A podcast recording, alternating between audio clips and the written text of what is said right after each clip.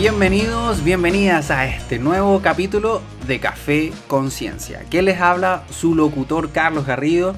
Soy nutricionista de día, divulgador y creador de contenido por las noches.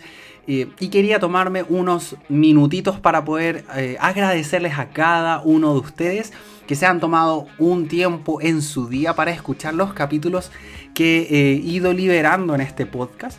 Ya van tres capítulos y ha tenido una muy buena acogida este podcast, no solamente en las métricas, sino que muchos de ustedes me han hecho llegar sus mensajes a mi Instagram eh, profesional, carlosgarrido.nutricionista, eh, mandando mensajes de felicitaciones, de que les ha gustado mucho el contenido, de que están muy contentos, muy buenas energías, lo cual me mantiene muy motivado para seguir creando eh, más contenido, creando más conversaciones y dándole más caña a este espacio que la única finalidad que tiene es poder contribuir con un granito de arena al conocimiento colectivo. Y por supuesto que en este espacio yo no soy la gran estrella, sino que son, los, eh, son las personas que acceden a conversar y a entregar de forma desinteresada su conocimiento desde su experiencia, desde su expertise.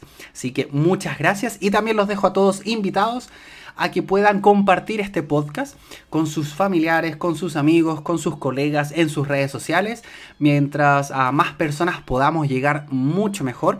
Y por supuesto también a seguir este podcast. Pónganle seguir, ya sea en Spotify, ya sea en Google eh, Podcast o en Apple Podcast, por donde ustedes escuchen este espacio. Pónganle seguir para que así eh, podamos ir creciendo y aumentando nuestra comunidad. Y el día de hoy les traigo una conversación muy interesante que tuve con una amiga y colega. Eh, su nombre es Daniela Costa. Ella es nutricionista especializada en trastornos de la conducta alimentaria. Eh, conversamos sobre este tema en particular, eh, que es probablemente un tema muy tabú para los profesionales del área de la salud y también para el común de las personas.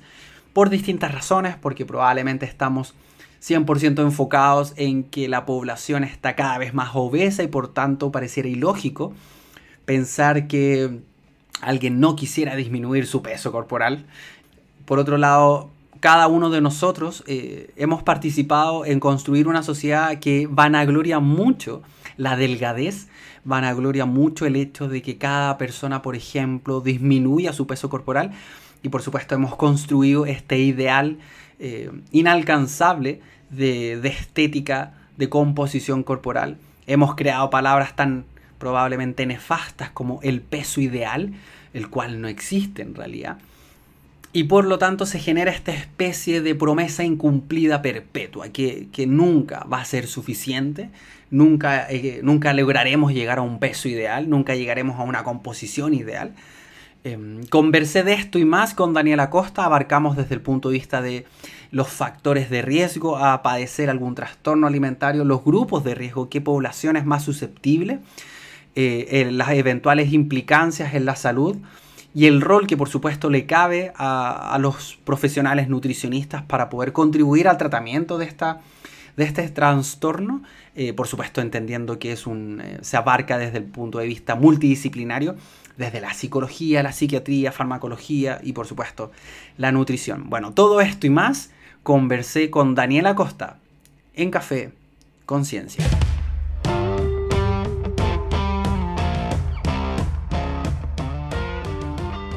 Primero que todo, déjame darte la bienvenida a este espacio llamado Café Conciencia. Daniela Costa. Dani te voy a llamar porque nos conocemos hace ya como, estábamos hablando como cerca de 10 años. Eh, es colega.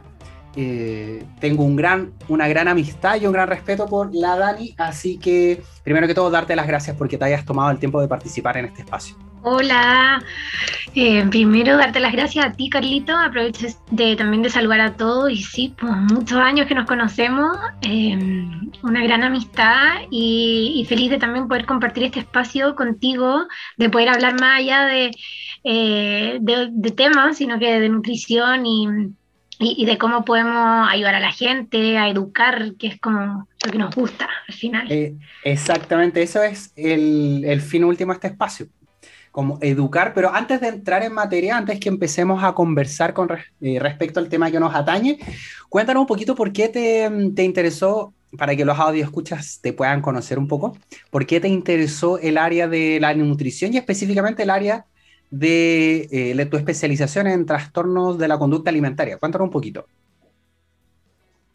Em, bueno, ya han pasado hartos años desde la toma de decisión de entrar a, estudiar a la universidad, pero em, me acuerdo que decidí estudiar nutrición sin mucho como conocimiento de qué era efectivamente nutrición. Nunca la tuve clara, me acuerdo de haber ido hasta incluso al psicólogo ocasional en un momento. ¿En serio? Pero, sí, pero, pero me gustó, en el fondo siempre estuve ligada como a, a la vida sana, no, no la llamemos saludable, eh, pero la vida sana, deportista toda la vida de alto rendimiento. Eso te iba a decir, porque tú, también eres muy, fuiste muy deportista de alto rendimiento.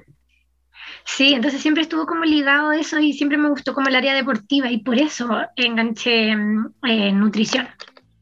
Pasaron un poco los años en la carrera y eh, me acuerdo que me, me pasaron un, un, ramo de trastorno alimentario y todo el área de la psicología y, me gustó como este concepto de psiconutrición. Y empecé a buscar saliendo de la universidad como que había en Chile eh, de psiconutrición, que era principalmente todo lo que es trastorno alimentario. Y ahí me fui a estudiar a España el magíster porque en ese entonces en Chile era un tema muy nuevo. Y me llamaba mucho la atención porque um, esta como forma injusta, a mi criterio, de, relacionarse con la comida y, con la imagen corporal, con el, como con uno mismo. Se veía tanta mm. gente que sufría, que se sentía culpable, hay tanto bullying eh, por el mm. tema de la imagen corporal, que, mm, que, como que me angustiaba un poco en un momento, como que qué puedo hacer para cambiar un, poco la, eh, la cosa, o cómo la nutrición, cómo puedo llegar un poco más allá de simplemente hacer una pauta y decir qué está bien y qué está mal. Y, y eso me llevó como a estudiar trastorno alimentario y no me arrepiento, mm. pero ningún día.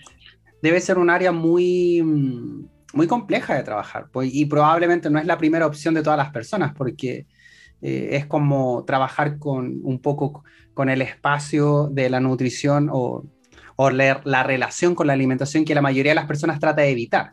¿cierto? Aquellas personas que de alguna u otra forma generaron esta mala relación con la alimentación o de una u otra forma desencadenó eh, eh, cualquier eventual problema potencial que pudieran haber tenido desencadenó en una pésima relación con la alimentación y nosotros, o en este caso tú como experta en esta área, tenéis que tratar de contribuir de una u otra forma de subsanar esa relación.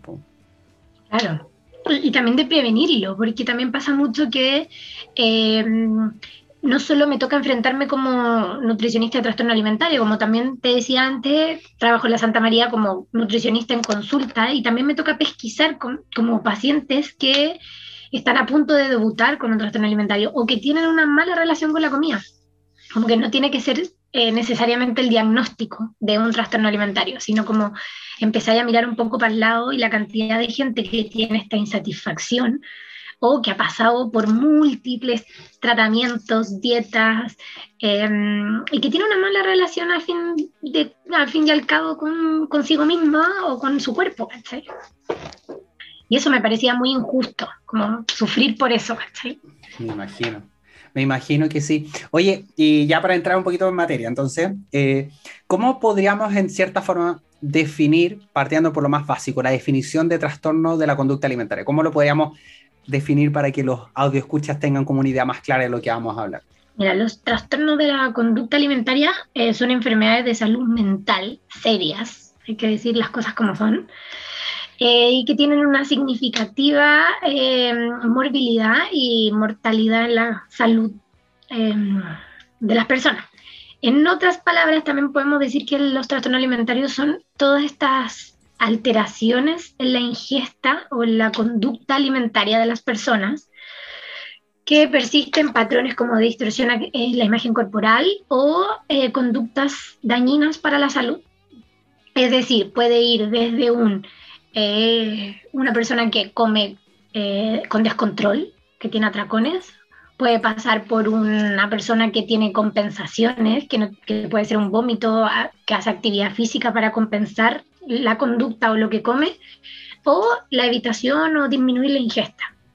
En el fondo pueden ser, en el fondo es la, la, la, forma de relacionarse eh, con, lo, con la comida, pero son enfermedades psiquiátricas. De hecho, la anorexia nerviosa es la enfermedad eh, o el trastorno psiquiátrico con mayor mortalidad, antes que la esquizofrenia y que otros trastornos psiquiátricos. Wow.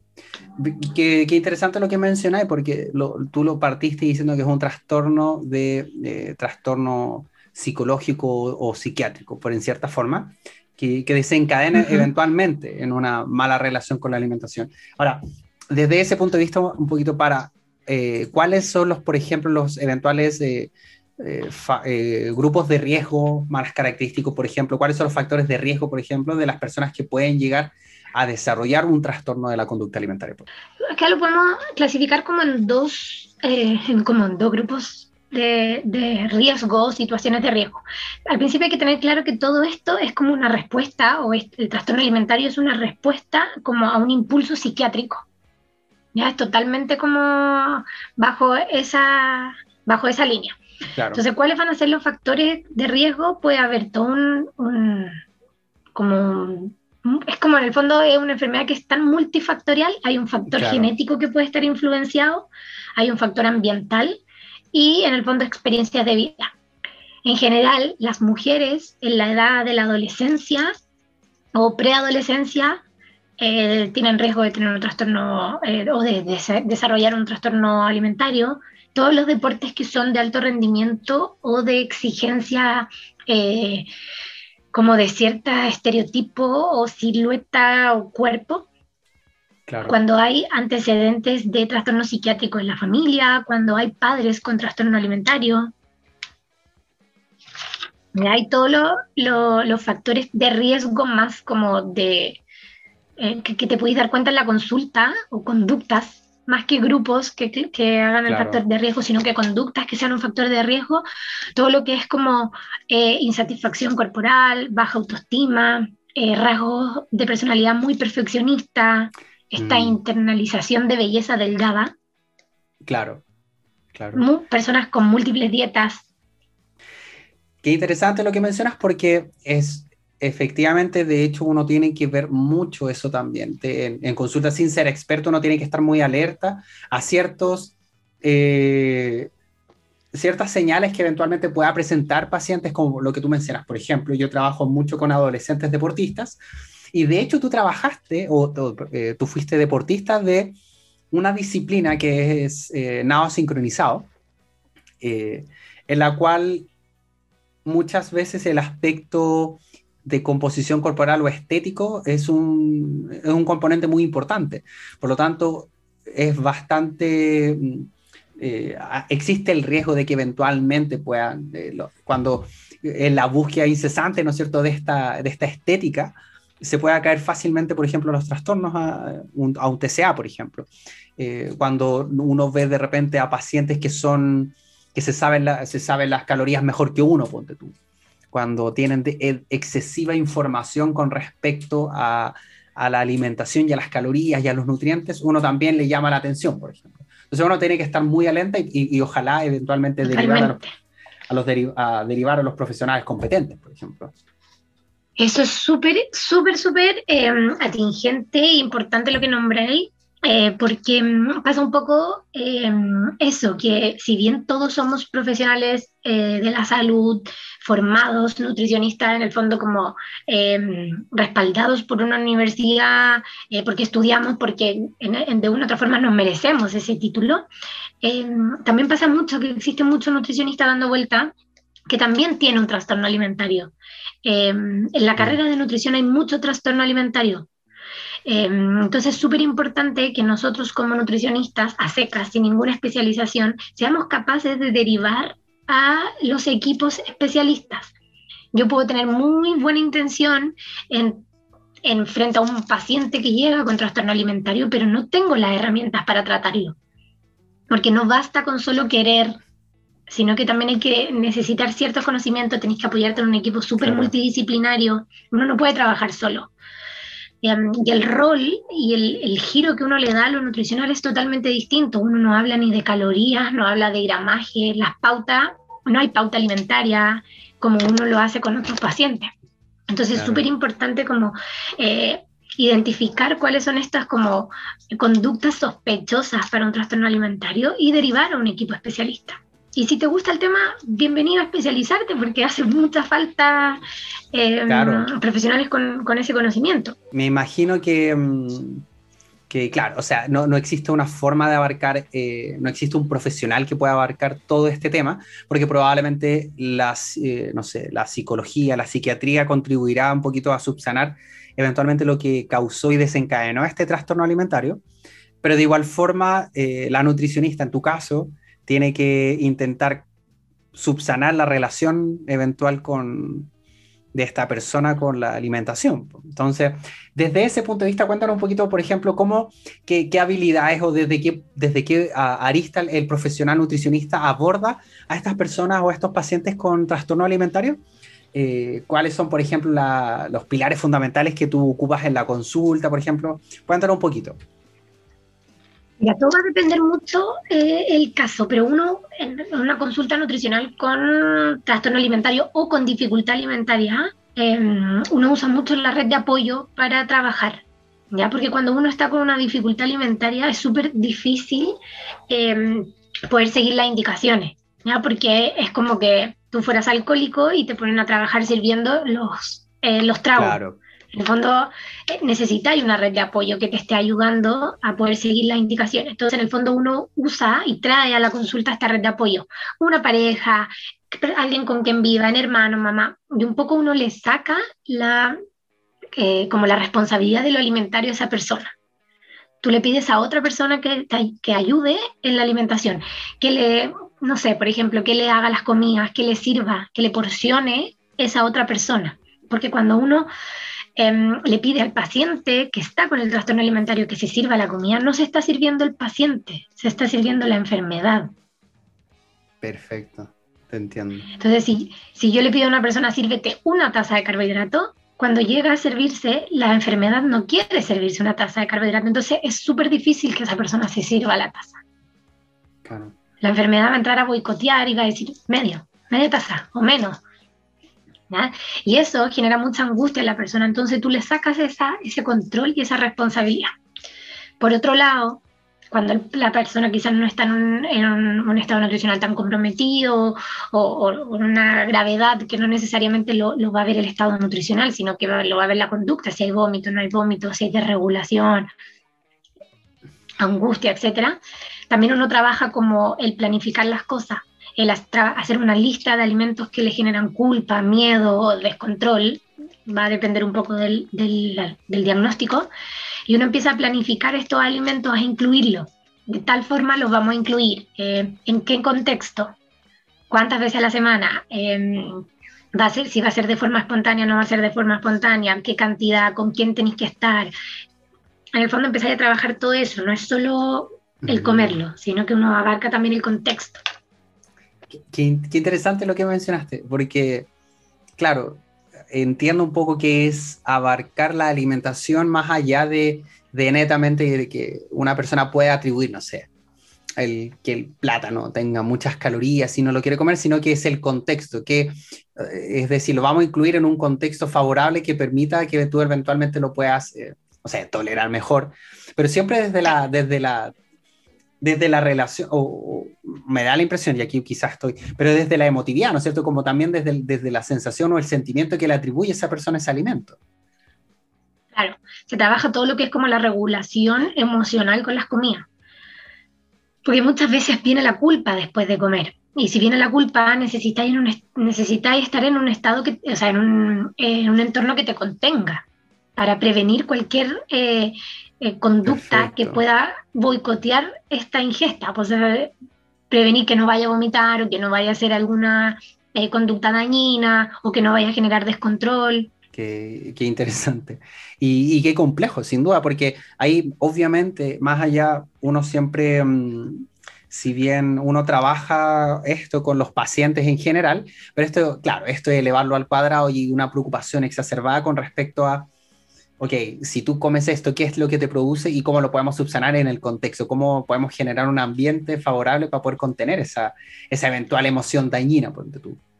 Claro, y uno ahí también trabaja con tareas, por ejemplo, uno le pide como que, escriban qué emociones tienen frente a tal situación, eh, no sé si tuviste eh, atracones, esta pérdida de control o mm, eh, como la cantidad excesiva de, comida en cierto periodo de tiempo.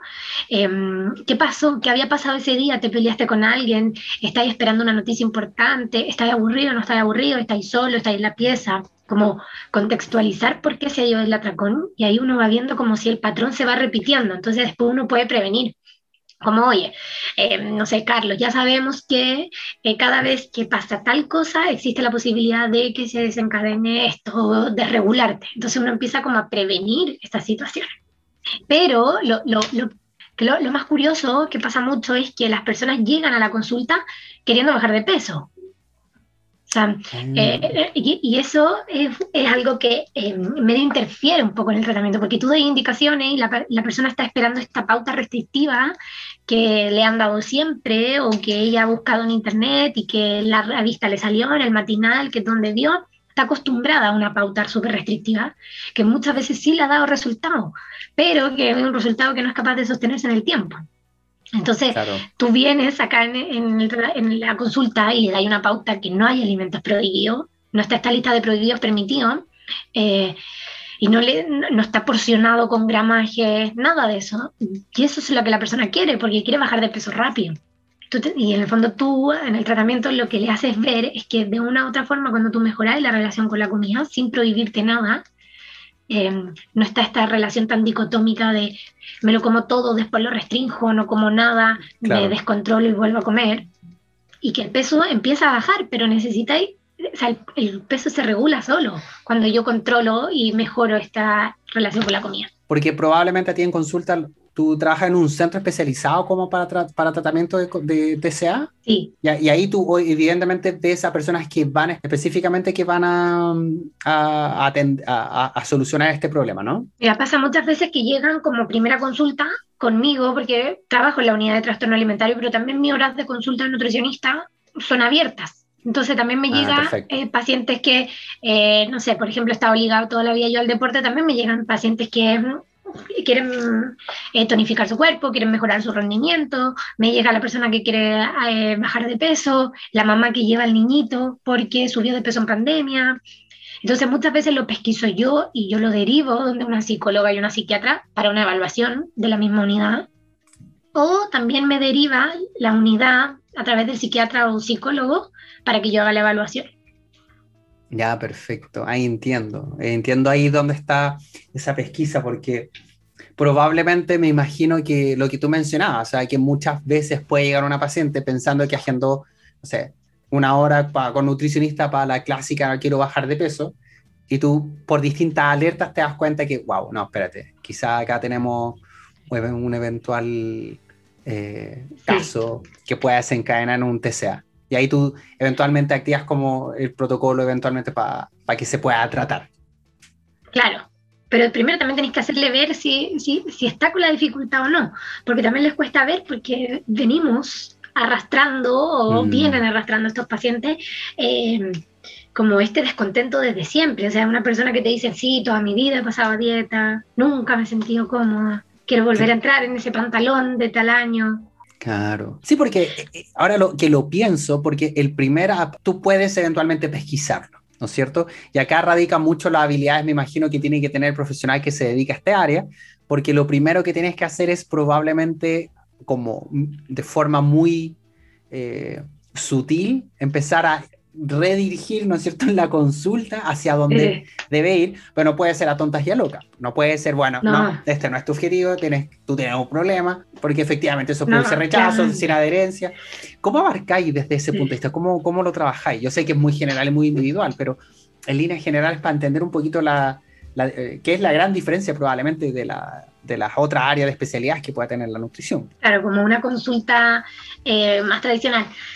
Em, mira, lo primero que hay que tener claro es que las pacientes que llegan como con esta desesperación eh, a una dieta, a bajar de peso rápido, o la persona que llega con, como con este soga en el cuello como ya de desesperación por no, no poder tener control sobre la comida, eh, son personas que llegan em, y están en un estado como súper sensibles. Entonces lo primero que uno tiene que hacer ahí es tener como un rol súper contenedor Em, hacerte parte del tratamiento, como yo voy a estar contigo ayudándote en esto. nunca eh, juzgarlo o cuestionarlo por su conducta. Todo lo contrario, o sea, eh, apoyarlo em, y hacerle ver la dificultad desde, desde, el, eh, desde el lado como desde el cansancio. O sea, como estás cansada de esto, o sea, como todo, claro. todo, lo que, todo lo que te ha implicado, qué desgaste has tenido por estar en, en este círculo.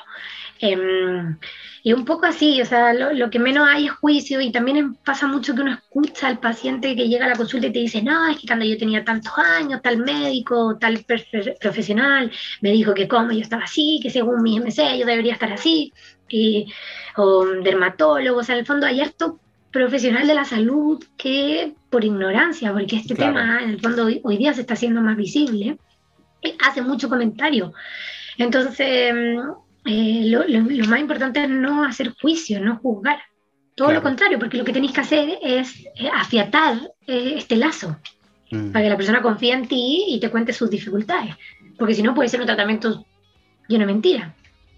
Claro, es que efectivamente yo, yo en mis inicios, en mis inicios de nutricionista, yo, yo trabajé en, en una clínica acá en Santiago eh, como nutricionista clínico y me acuerdo de recibir, haber recibido un par de, mm, de pacientes que, eran, que, que padecían, eh, una en específico, que padecía anorexia, pero ya severa porque requería acá, mm, se, se, hospitalizó como dos veces, porque ya estaba muy avanzada su anorexia, una desnutrición severa, etc.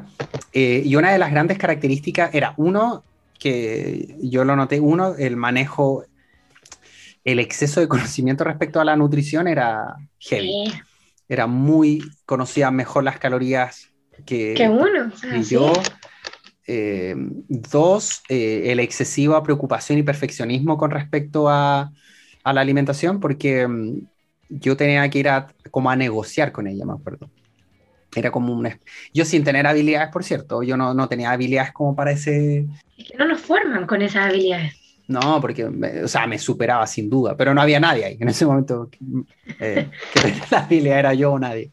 Em, y era una especie de negociación y era súper frustrante porque ella era muy, bueno, yo quiero a las 8 que me llegue, no sé, una taza de café y, y, un café y una jalea. Él decía, ya, si tú te tomáis la, te traigo el café y la jalea, pero te comís, no sé, medio pan. no, un cuarto. Um, o no sé. Y, y me acuerdo que la jalea, en una oportunidad, nosotros estábamos, tratábamos de darle jalea con calorías, pues ella quería sin calorías, y, y, cachaba, y lo notaba.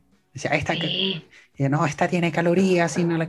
y era heavy. Era... Entonces, las habilidades que hay que desarrollar en ese sentido son, o sea, son habilidades blandas muy importantes, demasiado importantes. Y ya, como tú mencionas, y la contención, la comprensión, el, el no enjuiciarla porque efectivamente es una persona que padece una enfermedad y, de igual forma como cualquier persona que tiene una patología, uno trata de, de, subsanarla y ayudarla desde la nutrición, más allá del juicio para, ah, pero bueno, ¿por qué no come? ¿cachai?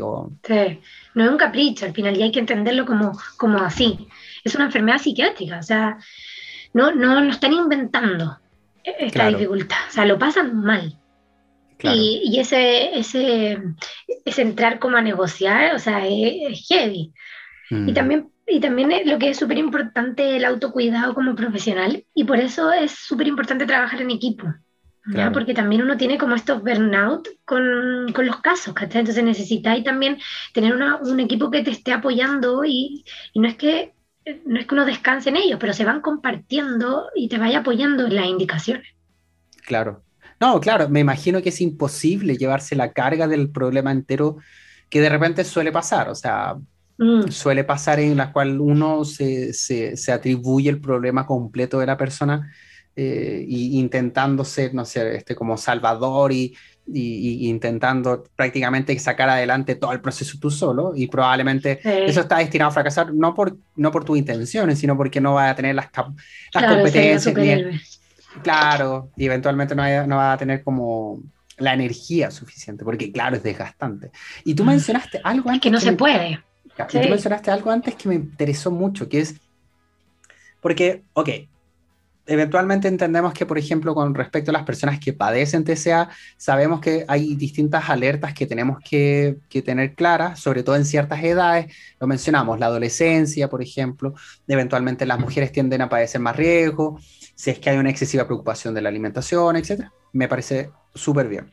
Ahora, sin embargo, también hay un factor ambiental que tiende, que podría desencadenar eventualmente un, un TCA, ¿no es cierto?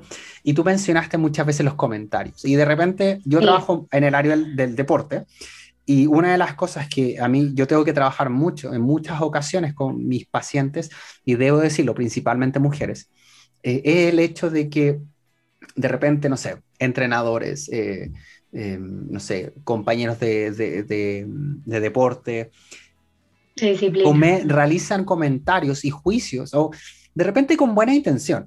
A mí me ha pasado mucho, eh, yo veo mucho atleta y de repente me llega una paciente y me dice, pucha, si es que mi, mi, mi, entrenador me dijo que tengo que bajar, que no puedo correr 400 si estoy así de gorda, ponte tú.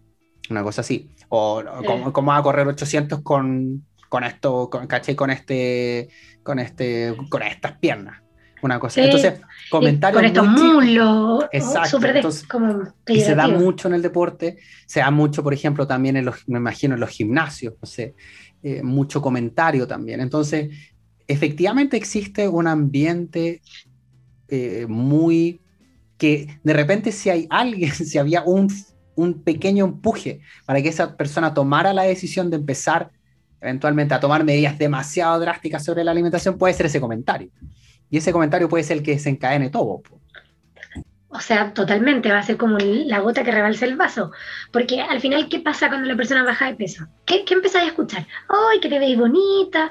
¡Oye, que, mm. se te ve bien! ¡Oye, que te queda bien eso! ¡Oye, que, oye, que estáis bien! ¿Qué estáis haciendo? Se empieza, como a, empieza a ver como un refuerzo positivo. Entonces, ¿qué pensáis tú? Como, mierda, no puedo volver a como estaba antes porque antes yo no estaba linda, antes yo no estaba bien, antes no tenía este refuerzo.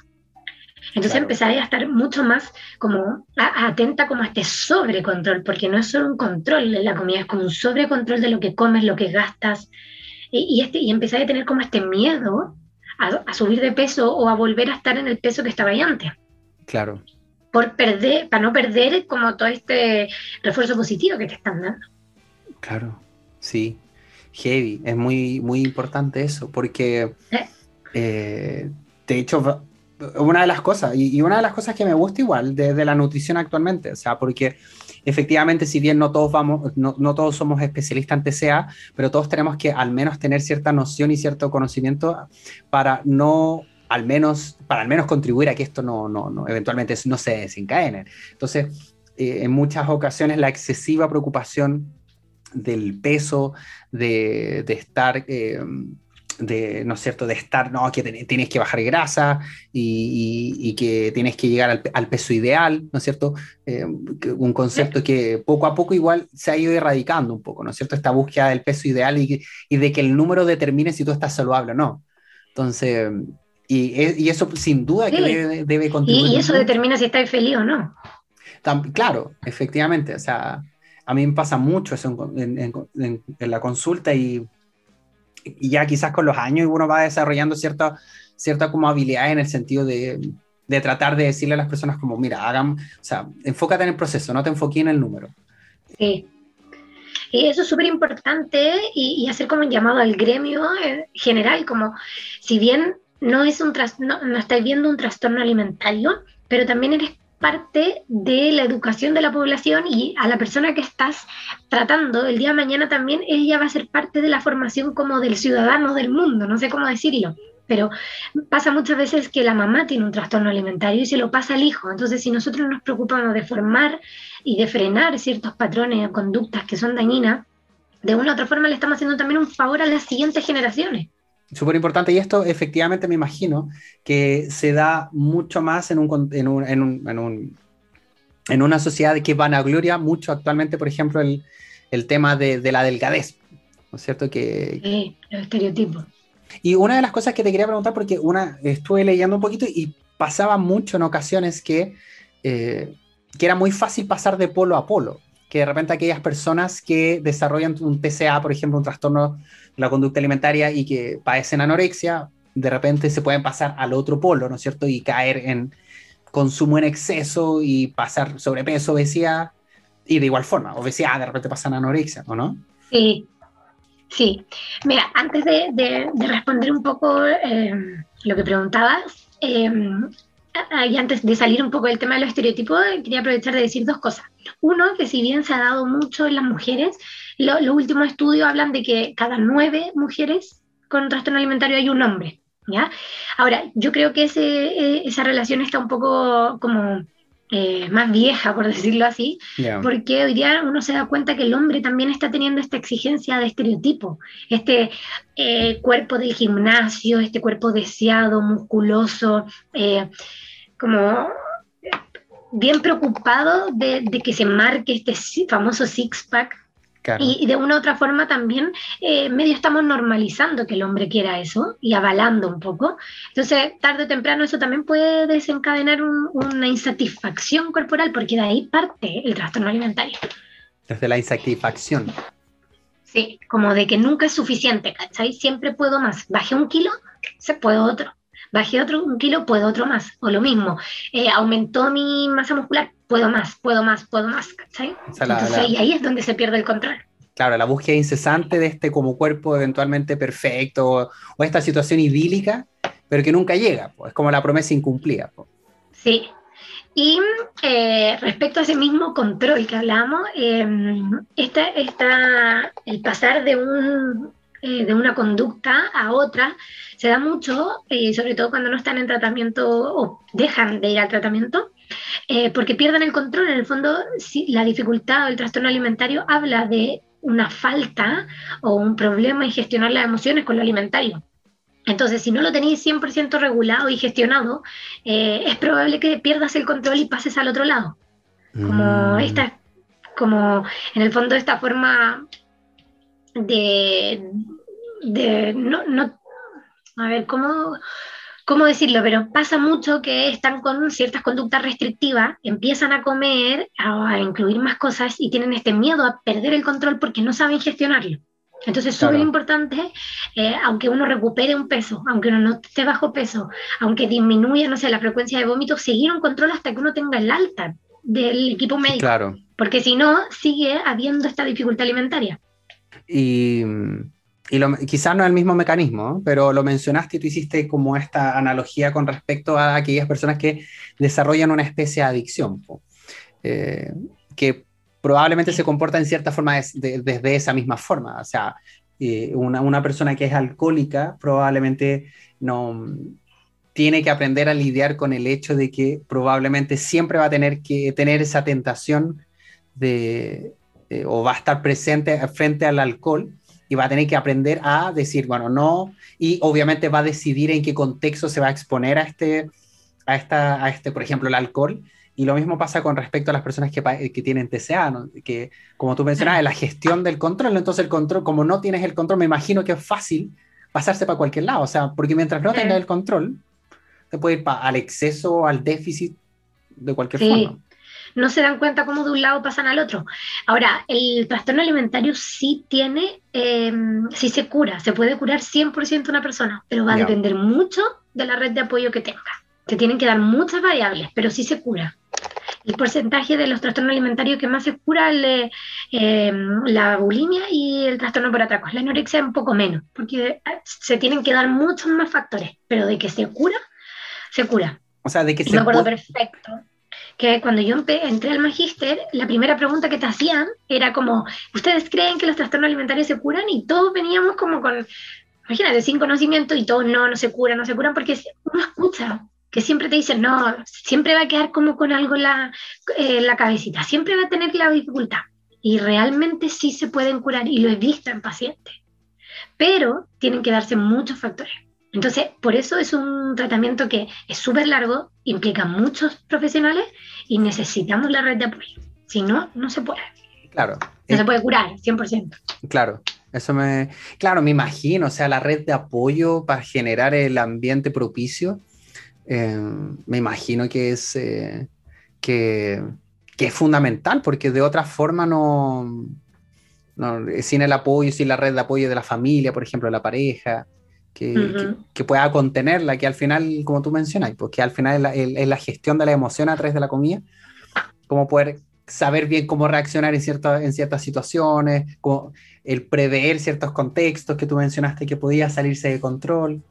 Sí, pero, pero se puede y en el fondo entre más profesionales tengamos el conocimiento o estemos alerta a las sospechas, eh, podemos frenar también esto.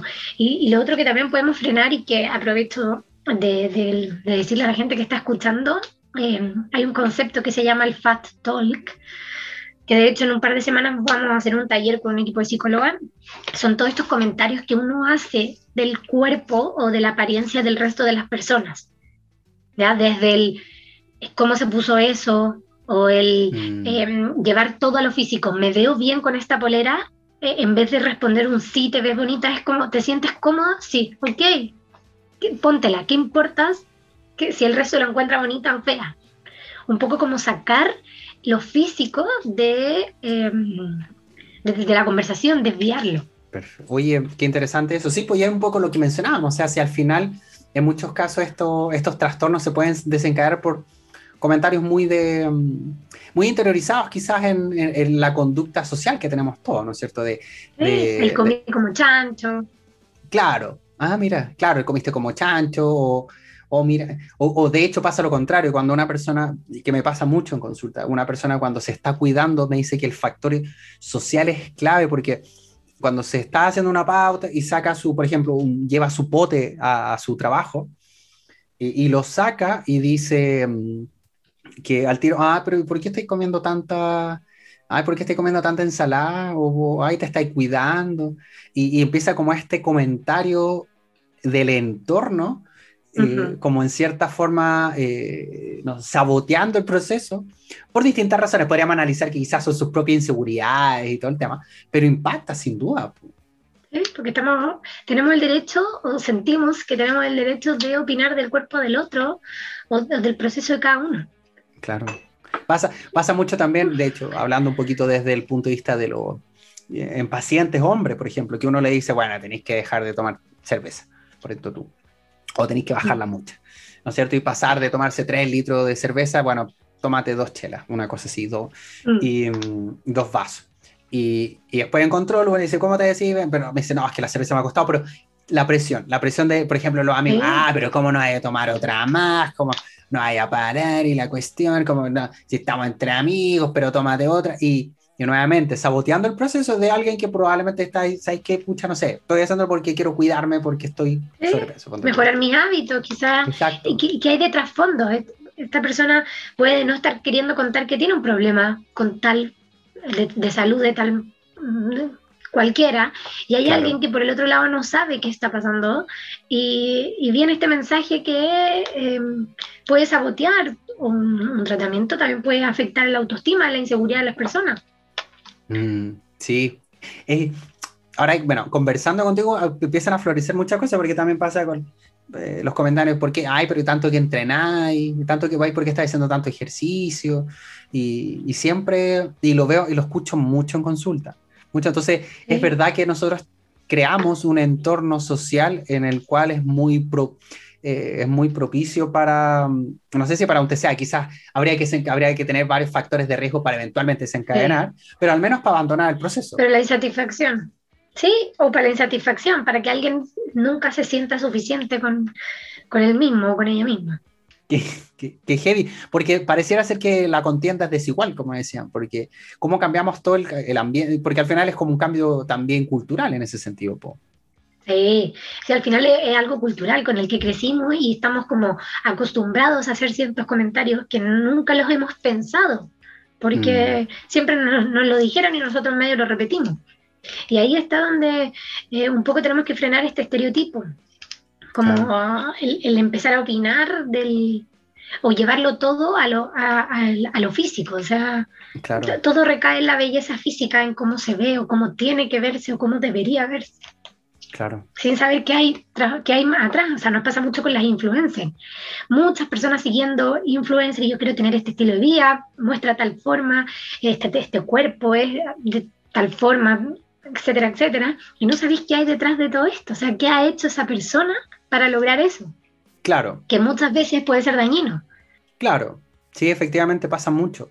Pasa mucho. Igual eso dice mucho también con respecto a mm, quizás también a, la configuración que tenemos socialmente. O sea, yo siempre lo he dicho en muchas ocasiones, o sea, eh, ese tema de las influencers, porque de repente los pacientes me dicen, mira, esta influencer X cosa, y yo, y yo lo menciono y digo, ya, pero mira, para llegar a ese físico más allá de que eventualmente podría ser patológico, no, pero hay un esfuerzo tan grande detrás también de una persona que su única preocupación probable en el día es esa. Es esa. Entonces uno lo van a gloria y dice, yo quiero lograr eso, pero... ¿A qué costo, cachai? ¿Cuánto te va a costar a ti? Exacto, ¿cachai? Pero nuevamente es como, también somos una sociedad de lo inmediato, ¿cachai? Así como, ¿cómo lo hacemos para, cómo quiero tener, qué, qué, qué dieta? ¿Cuál es la dieta? Claro.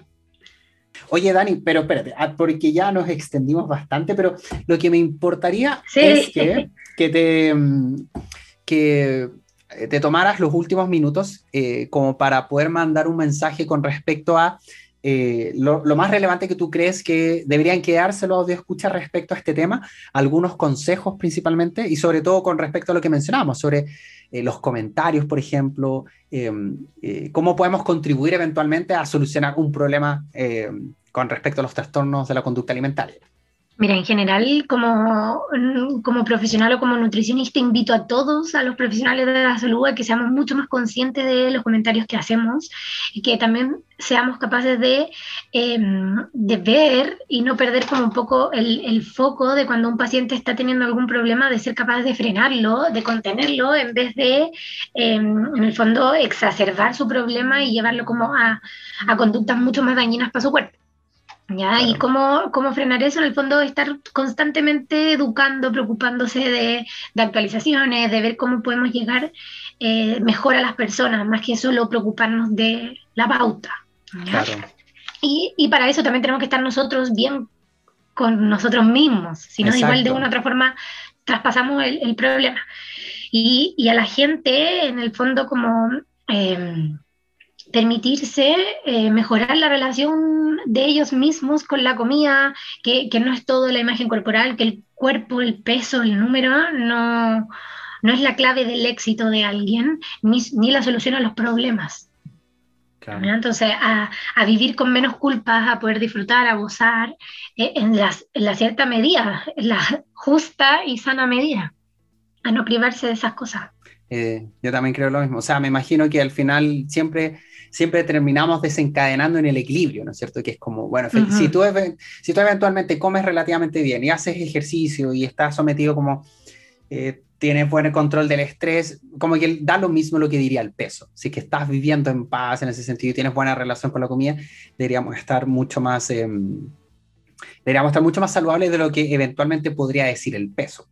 Sí, a, tener buenos hábitos en general, o sea, como eh, si hoy día uno pone en Google y es súper curioso, uno pone alimentación saludable, te va a aparecer el bowl de ensalada con el pedazo de pollo.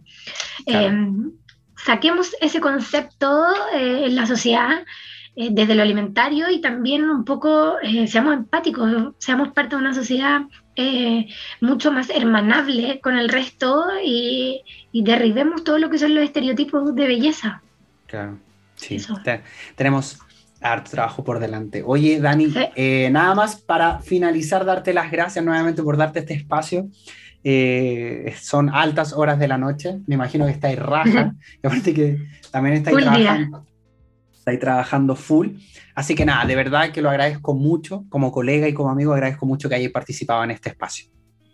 No, gracias a ti, espero que a la gente le guste. También los dejo invitados a mi, a mi espacio online que estoy em, haciendo esta cuenta de ds.psiconutrición para todos los que les interese el tema. Feliz de ayudarlos, de entregarles más conocimientos, herramientas y, mm, aportarlo desde mi granito de arena. Bacán. Y feliz gracias a ti, Carlos. De nada, y va a estar, por si acaso, va a estar la, en la descripción, va a estar el Insta de la Dani y toda la información para que puedan ahí y para aquellas personas que quieran interiorizarse un poquito más. Ya pues Dani, que estés súper bien y eh, estamos hablando. Amigo. Un abrazote amigo y estamos al habla, feliz de poder participar.